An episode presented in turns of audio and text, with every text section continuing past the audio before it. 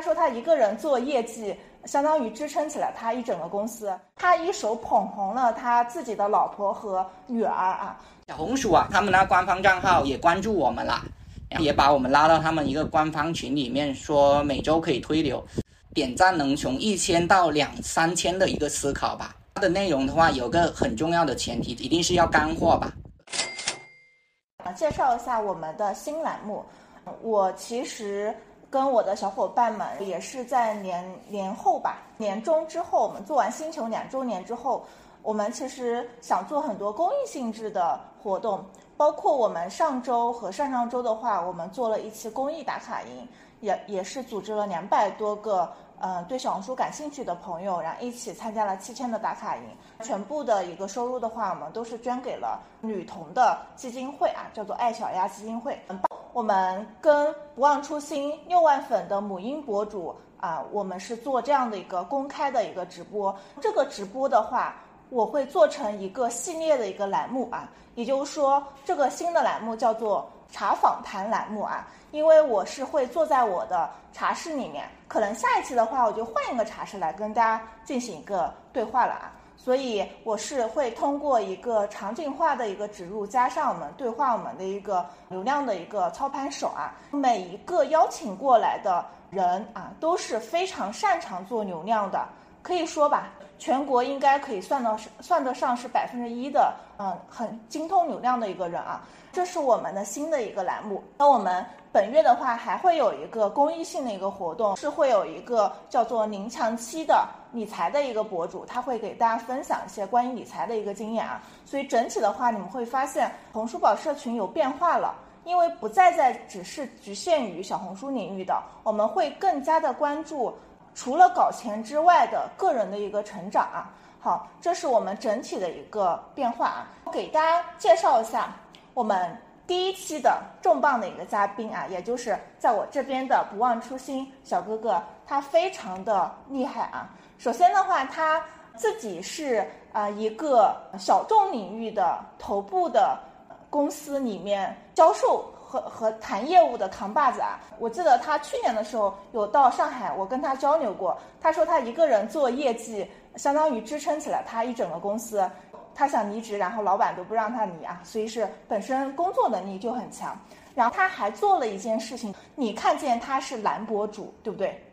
但是他其实做的是母婴育儿赛道啊，他是也是站在幕后啊，他一手捧红了他自己的老婆和女儿啊，所以也是在账号背后的这样的一个角色啊。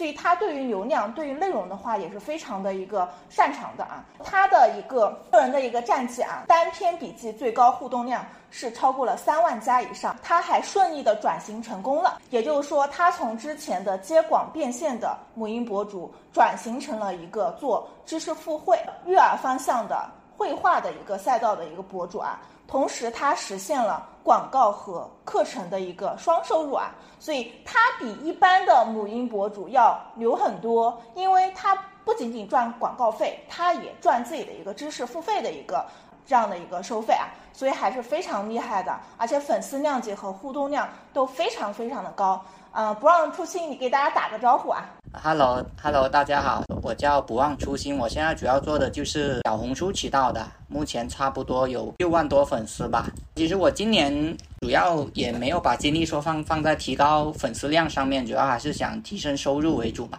所以基本就是不会增长的很快了，主要还是想获取更多流量，做那种课程变现吧。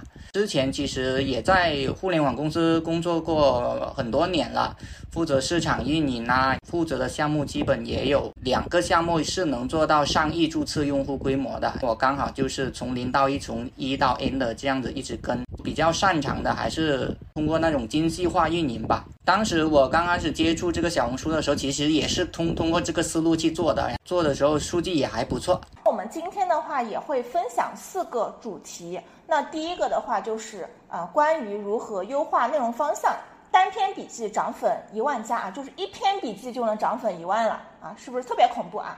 然后第二个就是怎么通过数据分析能够让互动数稳步的是在三位数左右。刚才在直播的时候，其实有打开我们的不忘初心的一个主页啊。它的一个互动量就是四五百的、两三百的互动量，在它的主页里面非常的频繁。你们可以关注关注一下啊，兔小月家庭美育啊。第三个的话叫做如何借助有效模型提升个人工作效率啊。我们很多做博主的，其实我们自己有主页也有副业啊，怎么提高工作效率？效率这一点真的很重要。很多人就是更新。频率根本就达不到一周三更，甚至于一个月都不更新一次啊！这样肯定是做不到做不好小生小红书的啊。第四个的话就是如何调整商业内容，做出千赞广告笔记啊。那这部分的话，对于纯博主的话，你们一定要听啊，因为啊接广吃饭是你们需要做的一件事情。如果你们互动量不好的话，其实品牌也不会找你来合作啊。那我今天有很多的点能和你聊哎。因为这个大纲里面包含了特别多的内容，所以整个的分享的范围是比较宽广的，能聊的一个话题也比较多。我们今天的一个主场的话，其实我仍然是交给我们的不忘初心啊，以他分享为主。他今天的所有的这样的一个大纲我都看过了啊，里面确实很干货啊，也有很多的公式类型的。好，那我们讲了很多了，下面就是把我们的时。时间给到我们的不忘初心啊！Hello，大家好，我现在讲的就是第一块的，就是如何优化这个内容，嗯，做到那个单篇的笔记涨粉一万嘛。关于这篇内容的话，它其实做的过程的话，我们基本是迭代了有两三个月吧。我们一开始做的时候，数据基本都是波动很大，发了有十来篇，有的话是一两百赞，然后有的几十赞，那种波动蛮大的吧，可能就一两百赞好，就是已经算是最好的了。发完了很多笔记以后，我们就开始自己做复盘了。我就现在开始讲一下我们复盘的一个过程吧。就我们经历了好几个阶段吧，至少经历两三个月才有这样的一个数据，从几十个赞，或者有时候最多就一两百个赞，到稳定到有一千。一千了以后就稳定到有两三千，后面就直接出了一个比较大的爆款。其实也是因为这个爆款的话，小红薯啊，他们那官方账号也关注我们了，也把我们拉到他们一个官方群里面，说每周可以推流。当就从那个时候开始，他们就可能就关注这个画画这个赛道了。我我我是前一两个进去的嘛，后面有二三十个人也进去了，我们同行，我就。基本都能看到哪些同行都是在做的，基本都在这个群里面。我们经历的第一个阶段，我其实有刚才有讲了，发的数据刚开始的时候很不稳定，一百个赞的最多就两三百个赞吧，自己也不知道为什么，也就是有的数据好，有的数据不好，播放量有的可能有上万，有的又涨粉多，有的又是。那种赞比较多的，我们就自己就好好想了一下，他们的区别到底在哪里？大家有没有就是平时自己在做内容的时候思考过这些问题啊？平时大家都会说吧，做这个内容要抄爆款呐，或者要看别人怎么做呀。其实做一段时间以后，我建议就可以有一个复盘的习惯吧。大家觉得发这么多笔记，到到底有什么规律？这个分析过程呢，就会真正找出自己真正擅长的内容类型吧。大家其实也可以看一下自己小红书吧，这些数据为什么差这么远？我们就从第一个问题去找吧。我们觉得第一个问题的话，应该就是图片不够直观，标题的那些字也太小了，这个导致最大的一个问题就是点击率太低了。因为小红书的话，它是一个信息流的形式嘛。你打开首页，用户就看到了五六个入口，他到底要点谁的呢？是不是要点我们的？如果点我们的，就等于另外五个就不点了。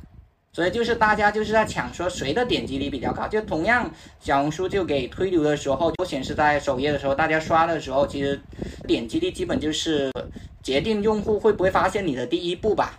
话我们是怎么解决这个一个点击率的一个问题吧？就根据我们以前做的一个经验，就是自大图大。呃，有个很重要的是，用户能不能直接就看你到你这张图就知道你这个是干嘛的？这个很重要，因为小红书它这个信息流啊，它跟抖音可能不太一样。抖音就刷着刷着就直接就看到了嘛，它这个就是入口图，看谁最显眼。它一看到你这个呃封面图啊，它就能知道马上是干嘛的，知道自己是感兴趣的。这个东西很重要。像我们这个就一下子他就看出来，哎，这个东西就用户就马上就能发现了，这个其实还是蛮重要的吧。因为我之前就是做互联网的习惯，我就很喜欢先看数据，做了一些事情了以后，我们就会定期就是看一下数据到底做的怎么样，发现哎，这个点击率怎么咋都这么低啊？这个点击率低的话，这个内容再好其实都没用的。然后我们就通过这种把图做的字大图大呀，要好看一点啊，让它最好就铺满屏幕吧，不要那种出现那种用户不太理解的东西在里面，基本数据就稳定上去了。其实画的内容没有什么变化。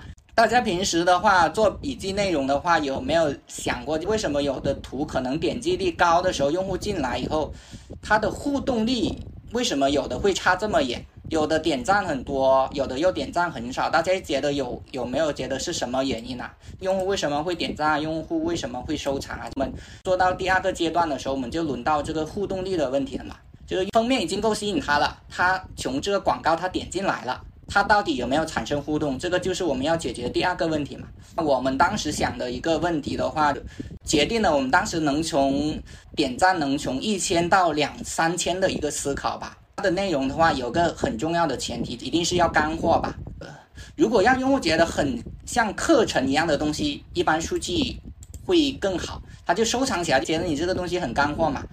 如果是能做的更有深度一点的话，你的涨粉就会特别多了。因为我们看了我们后台，有的就涨粉多，有的就涨粉少。我们自己去研究一下，那些涨粉多的，确实内容更干，它就用户有进一步关注你的动机了嘛。其实这种数据。是能告诉你很多用户为什么这么做的一个结果吧？用户为什么有的他是点赞，有的是为什么是收藏，有的有的为什么是评论，有的为什么是关注？其实这四个行为是一步进一步的。他觉得那种搞笑的内容，他可能就点个赞就走了；他觉得好的，他可能就收藏起来了；他觉得你看完以后，他很认可你，你这个人就是特别干货。哦，他可能就关注你了，他觉得哎，这个内容可能还有一点互动性，可能就评论了。这四个行为就是环环相扣的吧？两个问题啊，第一个，我刚刚听到听到你说啊，你会经常的去看数据。那第一个的话，你会做数据的复盘吗？以及你多久去看一次数据？这第一个。第二个问题就是说，基于数据的一个本身啊，你会怎么根据数据来去调整你的一个内容创作的一个方向？比方来说，你刚刚说到点赞、收藏，包括互动啊，你会不会根据这不同的一个数据的一个多和少去调整你当下一个笔记的一个创作的形式？啊，关于看数据的话，基本就是一天看几次吧。像我自己的公司的话，我们估计都是每一个小时都看一遍的。我们之前发过一篇笔记，封面做的有点丑，第一天的数据很差，我一看这封面好像做的不太行吧，我们就马上改了。我过了两天，它这数据真的就蹭蹭蹭往往上涨了。所以就是你做完笔记之后，你还是会优化你的一个手图，对不对？对，当时这个手图的话，随便拍了一下就放上去了，我们就改了一下，呃，互动就快接近七千了嘛，六千多，六万多播放。大家平时点一些广告的时候，要是那个点进去货不对版的话，其实也是会马上走的。这个也是一个很重要的一个东西，不要为了一味提高点击率，然后进去用户就发现自己不是自己想要的内容，其实这个也是很重要的。第二个问题的话，根据数据调整方向的话，其实就是我们刚才讲的三个维度。第一个关于封面的点击率，我们自己会去思考哪些是封面点击率会比较高的，哪些是那种。涨粉会比较多的内容，哪些是点赞收藏会比较多的？我们一看那种同行的笔记，我们一看，我们可能就大概知道它属于哪种类型的。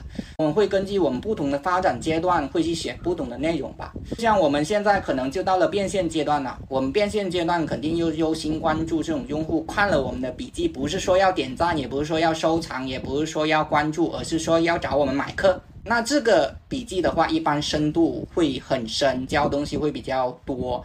但是如果我们接的是商业广告的话，我就会关注那种说互动率比较高的，因为合作方他比较关注这个数据嘛，点赞收藏多不多。他们那些封面做的好的，我们自己也会去去总结吧。其实这个你自己想不想点，你自己看你就知道。如果你自己都不想点的话，其实一般就是点击率低了。其实自己也是一个用户嘛。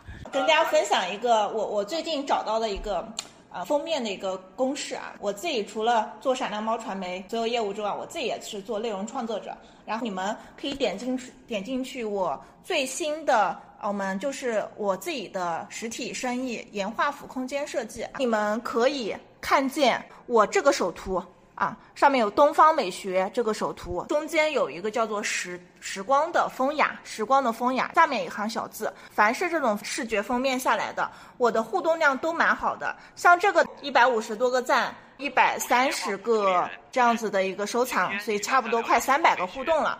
下面的这个四百一的赞，三百四十一的一个收藏，所以我我自己也是通过我不断的去看同行的内容，包括我自己去思考什么样的一个视觉效果是用户喜欢的，我们会找到一个适合自己的首图的封面模板的公式啊，确实这样子啊，主标题是什么？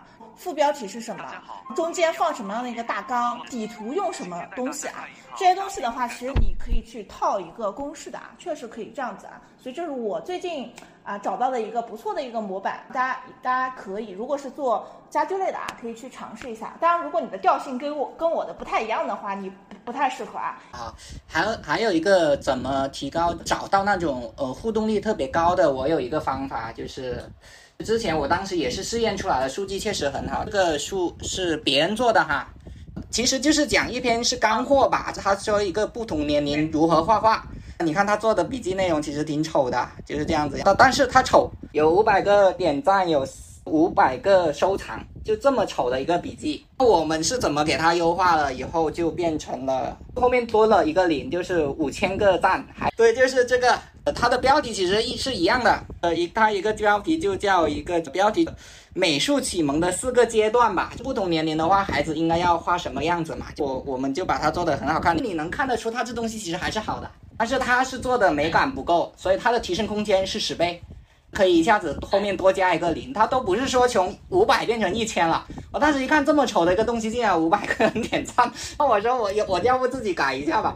结果一改的话，发出去后面就多了一个零了，别人也来抄我们了，换个颜色，他们就在我们后面发的嘛。我们这个我发现每个博主都拿来发一遍了这篇笔记，其实这博主也是蛮认可这个内容的吧？他们有的发的有的数据好，有的就一般般，可能就是就换了一下颜色吧。当时大家可以找这种，呃，图做的很丑的，互动还有个五百一千的这种，你把它搁好看，这数据绝对好。当当时我们就无意中有这个发现，因为我自己也看了这内容，确实确实挺好的，所以就是大家以后想找这种东西，就想找那种互动力很高的，就是可以朝这个方向。当然有个前提啊，你要看一下他有别人有没有发过类似的内容，如果还没有发，或者说大家都做的很丑，那这个提升空间就很大了。但是如果你跟我一样，我都已经发了，你在后面跟着发，可能就没有多少空间了嘛。对啊，就是这个样子。我我觉得应该每个行业应该还有很多干货，大家有有的同行他已经发了，但是数据有几百个赞的这种，它其实美化的空间是很大的。当然有的是是笔记内容做的差，有的就是封面图做的很好，它的里面的内容做的很差，那你也可以重新优化一下。这种其实都是有很多一个提升空间吧，就看你自己想怎么做吧。其实就是我做运营的一个出发点嘛，让好产品让更多人知道嘛，寻找那种这种低被人低估的一种潜力的内容。其实它数据已经出来了，就几百个赞，其实这种被严重低估的一个内容吧。对，所以我们这个做出来就后面就点赞数据直接都多了一个零了，涨粉的话也估计更比它更多倍了。我们做出来了以后，同行就基本都在抄嘛。你只要这样子长期优化、长期迭代，你这个东西是一定是很有自己的一个调性的，后面就很多人会抄你了。你你也会抄别人，但是你抄的时候还是会有你自己的调性在里面，或者说别人看不出是抄的都有可能。就像我这篇笔记，我要不是把原版给你们看，你们都都不知道我是看他的然后发的。其实内容差距还是差蛮远的。我们就把它那种很多文字堆在一起的地方，把它变成图形化了。在互联网有一句话很重要，就是字不如表，表不如图。表就是表格的表嘛，大家其实看到一大堆字是不太想看的。你把它变成表格的话，大家可能还是有看的意愿的。所以大家可能看到那种内容很好的，你可以想办法把它变成表格。你如果有设计能力的话，就把它变成很好看的图，一看就是哦，这种东西就特别好看的图。这个就两个阶段了嘛。当然你你可以再加入自己的一些其他的一种更深度内容，那肯定就更好嘛。其实就两个阶段吧。还有一个就是怎么提高互动力，还有一个很重要的一个东西就是做成一个像集合一样的东西。集合是怎么理解呢？我们本来里面是画一幅画，我们现在就放六幅，说是国外最流行的六个艺术启蒙游戏。这种看的人也特别多，那种这种有六个的话，大家可能就。呃，一是会更想点，二看了以后也会更想收藏。就收藏以后会不会去重复看，那我就不知道。但是我自己也有一个这样的习惯，就是看到好东西特别多的，什么讲列表的那种，我先收藏再说。到后面看不看我也不知道，但其实最后都是没看的。我自己也是有这个心理。当时是为什么要走集合呢？因为我们当时无意中发现，有的人发的集合东西挺差的，但数据一直很好，不管有多差，数据都很好。我就发现这个集合这个东西，我自己去思考一下，理解一下。我看了，我也好像也想收藏一下。但是虽然内容挺差，但是这东西感觉好像很多，所以我就自己也会收藏。收藏以后，我就朝这个方向做了。就是因为走到这个阶段的话，我们那个点赞、收藏跟播放的话，就到这个数了。播放就十几万，点赞又到下个台阶，就是能到四五千。就是一步一步，就是封面做的好看了啊，点击率高了，内容可能就干货了。干货了以后，我让它更干货，有六个干货在里面，可能用户就会收藏了吧。然后这数据就到第二个阶段，后面连着好几篇，其实都是有几千个赞吧，就是这种。其实这一篇大家也可以看一下，能基本也有到三四千的一个阶段吧。我们的。小红书账号，你可能很专业人去看，你会看出很重的一个运营痕迹吧。每个阶段它的内容就会变，它的风格就出来，也是十几万、几几千个赞，很明显。我们进入到第三个阶段吧，就做内容。其实也是通过数据分析抓到别人这种说一个做得好的原因，就自己也可以思考出来、总结出来了，就是这样子了。还有一个。第四个阶段吧，这很重要，大家可能经常会说的，就是他有时候给你推的时候，有时候是同样的数据，他有时候就是互动率都有百分之二三十，但是有的曝光就是二十万，有的是十万，有的是三十万，大家有没有思考过，就是为什么会导致有的笔记为什么就可以十万？播放有的为什么是三十万？有个重要的一个原因就是跟选题有关系，看的人多。小红书它后台都是算法嘛，因为我以前是做程序员，我也做过产品，做过运营，我知道他们大概算法逻辑大概是怎么样子吧。很明显嘛，就是这种受众，对，就受众特别多嘛，所以小红书它越推，发现很多人看，就你就我就举个例子吧，你呃，你做一个受众是。一到三岁看的跟一到六岁看的，那肯定播放有可能会不一样嘛，肯定一到六岁可能会大一点，是吧？就是这种嘛。我们当时就是春天了，春天我们就开始就开始说选一下做春天相关的一个内容，比如说春天的花应该要怎么画，那我们这幅春天的花怎么画，就把之前所有经验都融入到这幅笔记里面，就出来了一篇涨粉一万的笔记就出来了。你会看一下，我把把之前给你们讲那套东西我们都放进去了。宫格是吧？好看，再加上一个春天，又有集合这种东西就全部加进去了。标题也有吸引力，又有一个集合，又是当时的一个热点。我们当时还会把播放时间给控一下，就这个视频笔记啊。其实我这个东西想留到后面讲了，我顺便也讲一下。我们也分析过数据，我们的完播率是一旦超过某个时间，它会跌得很厉害。它是小红书有个后台，它是你能看到用户大部分。百分之多少？它是在第几秒离开的？我们发现我们用户的最长的关注时间好像就是三十秒。单篇笔记如果不是集合的话，可能二三十秒就走了。当然这个也要看不同的行业啊。还有一个就是我们如果是发笔记类的话，不能超过一分钟，超过一分钟它的完播率就是一下子跌得很厉害。还有一个就是你已经画完了，你后面就不要废话了。因为这完播率也会决定这个小红书它会不会给你持续推流嘛？它是一个看一个综合数据嘛，就是一个封面的点击率，还有一进到笔记里面的互动率，不管点赞、收藏还是关注嘛，还有一个就是它的完播率怎么样，还有它停留时长也很重要。它这个集合的话，它是很容易拉用户的停留时长的，因为如果你是小红书的设计的一个产品的话，或者运营的话，你肯定是。想让很多这种创作者发出来的内容是有用户有停留的，就是它其实现在互联网大家都是在抢用户的一个活跃时间，能停留的时间越长就越好。所以就是我们就就做的这个东西，我们一会控制时间，但是我们做成集合的话，我们就基本会控制到一分钟左右。所以这个这篇笔记刚好所有的东西都融合在里面了，一下子呃数据就上去了吧？就它分享数也有四千多，它点赞收藏的话大概也。就两万多嘛。那我们我我后面我们就也发了好几篇，有这种数据也是蛮 OK 的吧。呃，可能还有其他可以分享的，怎么把各种数据想要抓上去？你只要拿你们的笔记发过的给我看，你把同行给我看一下，我可能就可以给你总结出来这东西。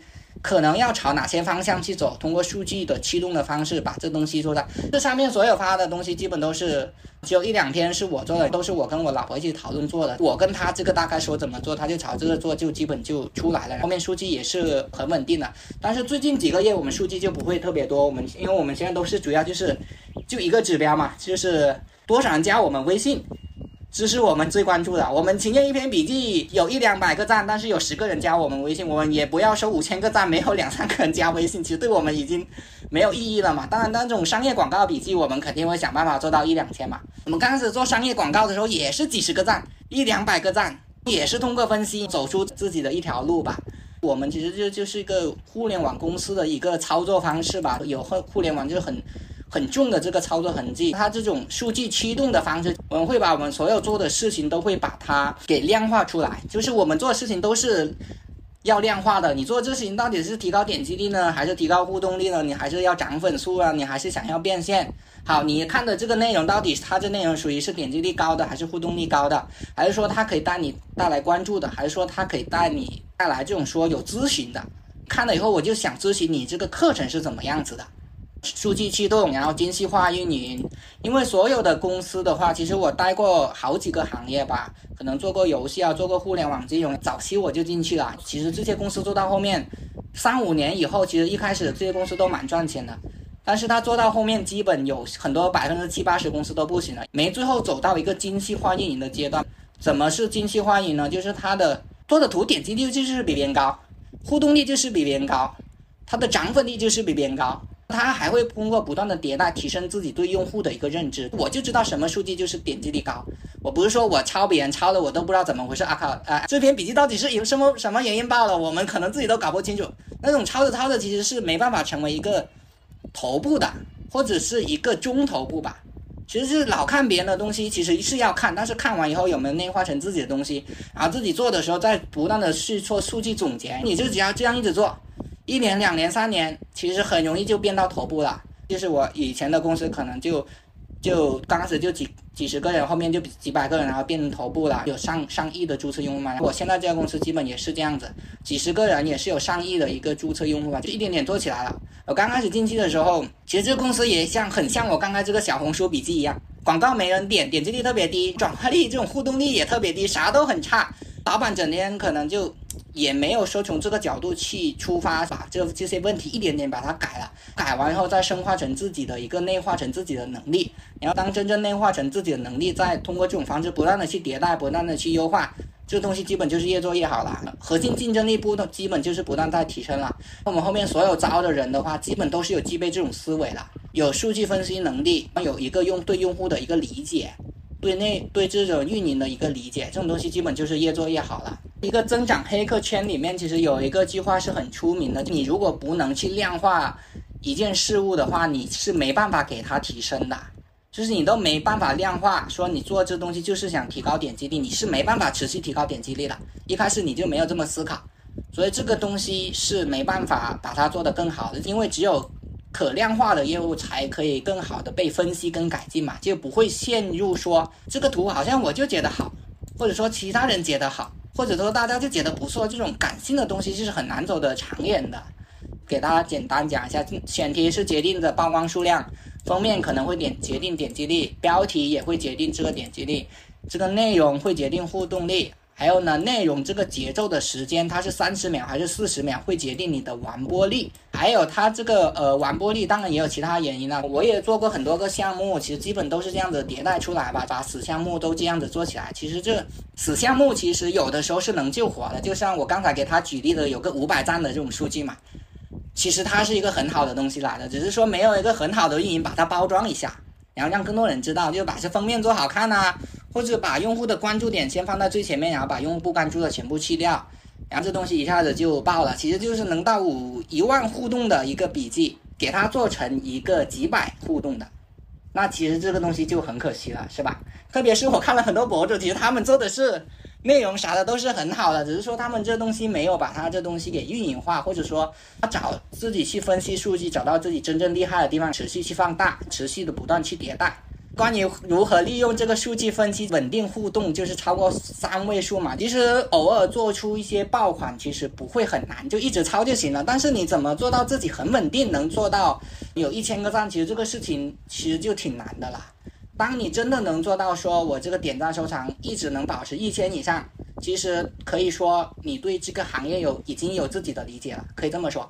你只要持续做下去，我觉得成为一个中上中头部，我觉得。肯定绝对没问题，就按照我这个思路做。当然前提是你自己要有业务能力啊。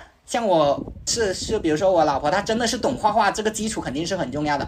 如果这个这个自己的基础都没有，这种运营的方式是很难帮他拉起来的。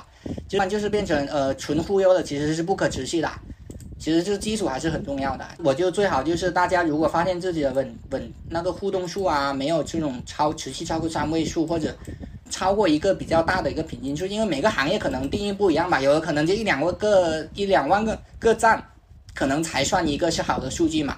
像我的赛道的话，就是一百多个互动，我就算是一个小爆款了。不同赛道的对于小爆和大爆的一个定义是不一样的啊，这一点很重要。其实我想补充一下啊，刚才。呃，我们不忘初心，其实讲讲的一个原理啊，我用更接地气的一个方式说一下，小红书为什么要做一个创作中心的一个数据分析的一个这样的一个入口？本质上来说，就是希望让创作者能够通过每天去观察这些核心的一个数数字指标，去调整你们的创作方向啊。比如说一些核心的一些指标有什么？啊，点击的一个数量，对不对？小眼睛啊，对不对？这是一个核心指标。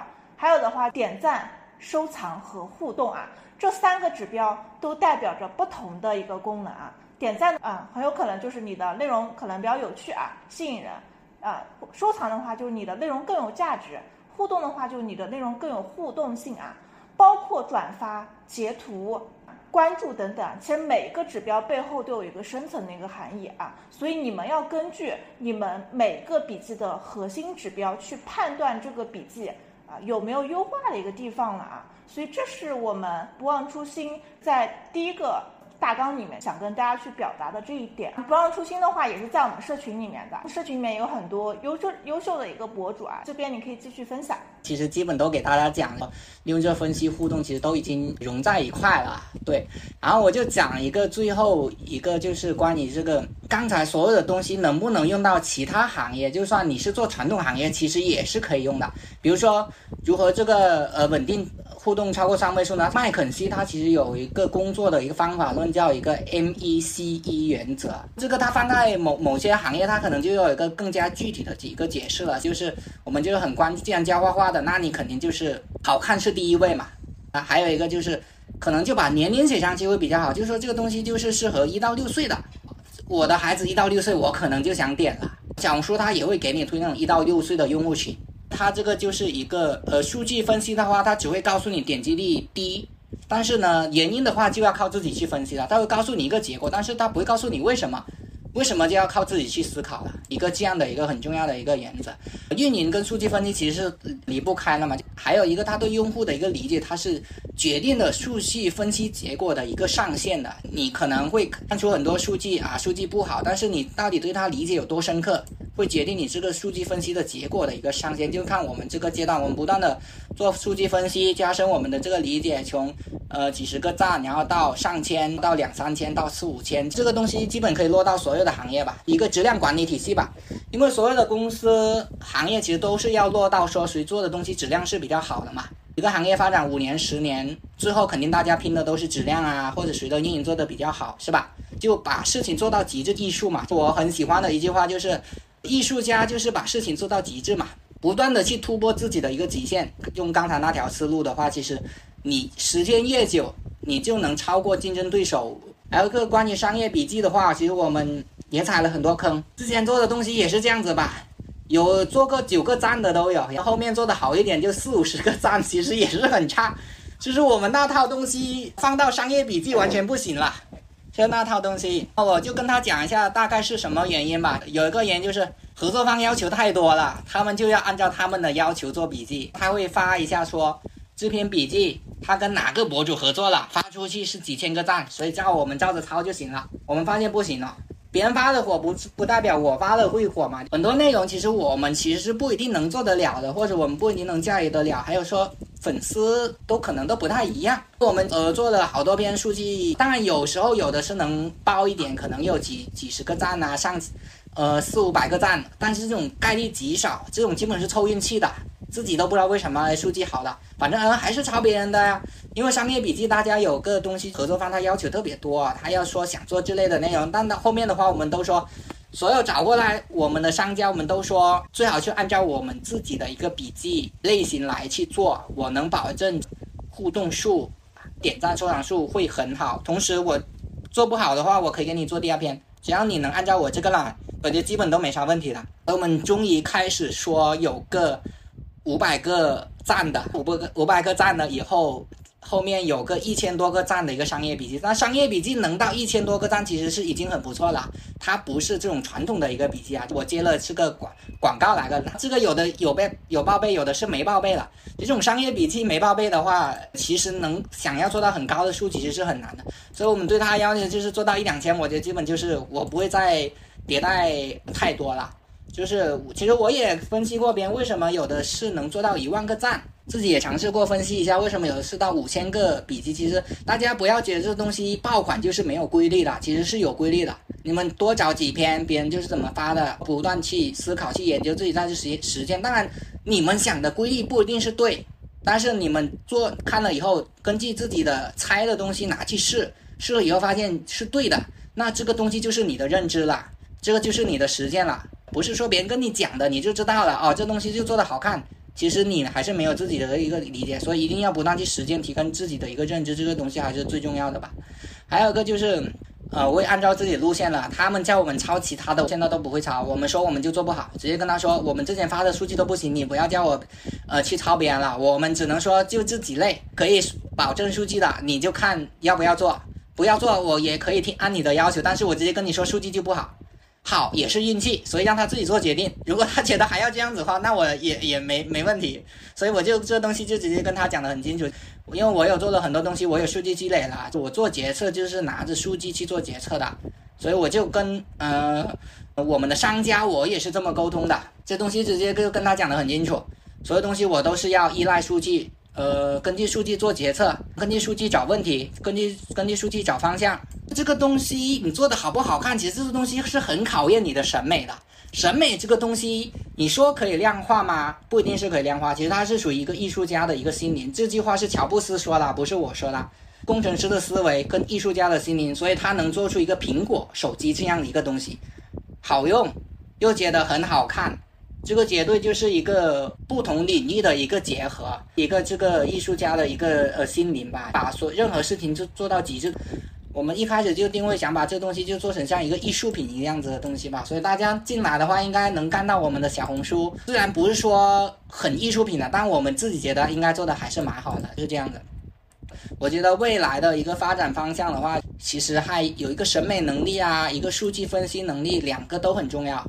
因为大家对这种呃审美要求已经越来越高了，很多东西不好看，人家可能了解都不想了解。还有一个就是你了不了解用户数据分析，其实都是很重要的。所以就是没有数据分析能力的互联网公司基本走不远，对用户理解不深刻的公司的话也是走不远的。没有一个好产品的公司其实也是走不远的，没有审美的公司的话也是走不远的。这些如果能集合在一个人的身上，那当然肯定是更好。今天给大家分享总体就是这些了。我们今天的知识点真的很多，包括用数据去分析，包括 MECE，对不对？这些原理其实我相信很多人是在大学的时候管理课程之后其实听过啊。但是这些原理底层逻辑怎么去应用到我们的实际的运营过程当中？你们有去思考过这个问题吗？非常底层逻辑。但是呢，这些东西是非常有用的啊，所以啊，很多人经常说一句话，就是说小红书啊，感觉玄学很多呀，为什么这个笔记就爆了？感觉也没有理由啊。所以你们更多的是要去多想一步，到底它爆的原因是什么？因为它选题好，因为它啊首图吸引吸引别人，还是说它的一个笔记更有价值啊？终归是有原因的啊，所以你们要多思考啊。多去用运营的一个思维去做好你们的内容。不忘初心，在我眼里面的话，是一个非常有利他精神的人。他是来主动的找我，刚好我告诉他，哎，我们刚好要做我的第一期的一个访谈类的一个直播连麦查访谈啊，所以刚好就成为我们的一个第一期的一个嘉宾。我认识他也蛮久的啦，啊，这也有差不多也有一年多的一个时间了。包括我们在上海也是有一起呃见过面，然后也聊过很多。嗯，我对他的印象就是非常的呃有呃灵性啊，包括做内容以及他做。自己的一些工作啊，非常优秀啊！大家可以去星球里面去链接一下我们的一个不忘初心。好，非常感谢不忘初心，大家可以去关注一下他的小红书号啊，兔小月家庭美育啊啊，兔小月家庭美育，去看看他可爱的女儿和美丽的老婆啊。当然他老婆应该没有出镜啊，女儿是出镜比较多。后非常感谢啊，不忘初心啊，我们一起跟大家说嗯再见。好，拜拜，拜拜，大家加油，冲冲冲！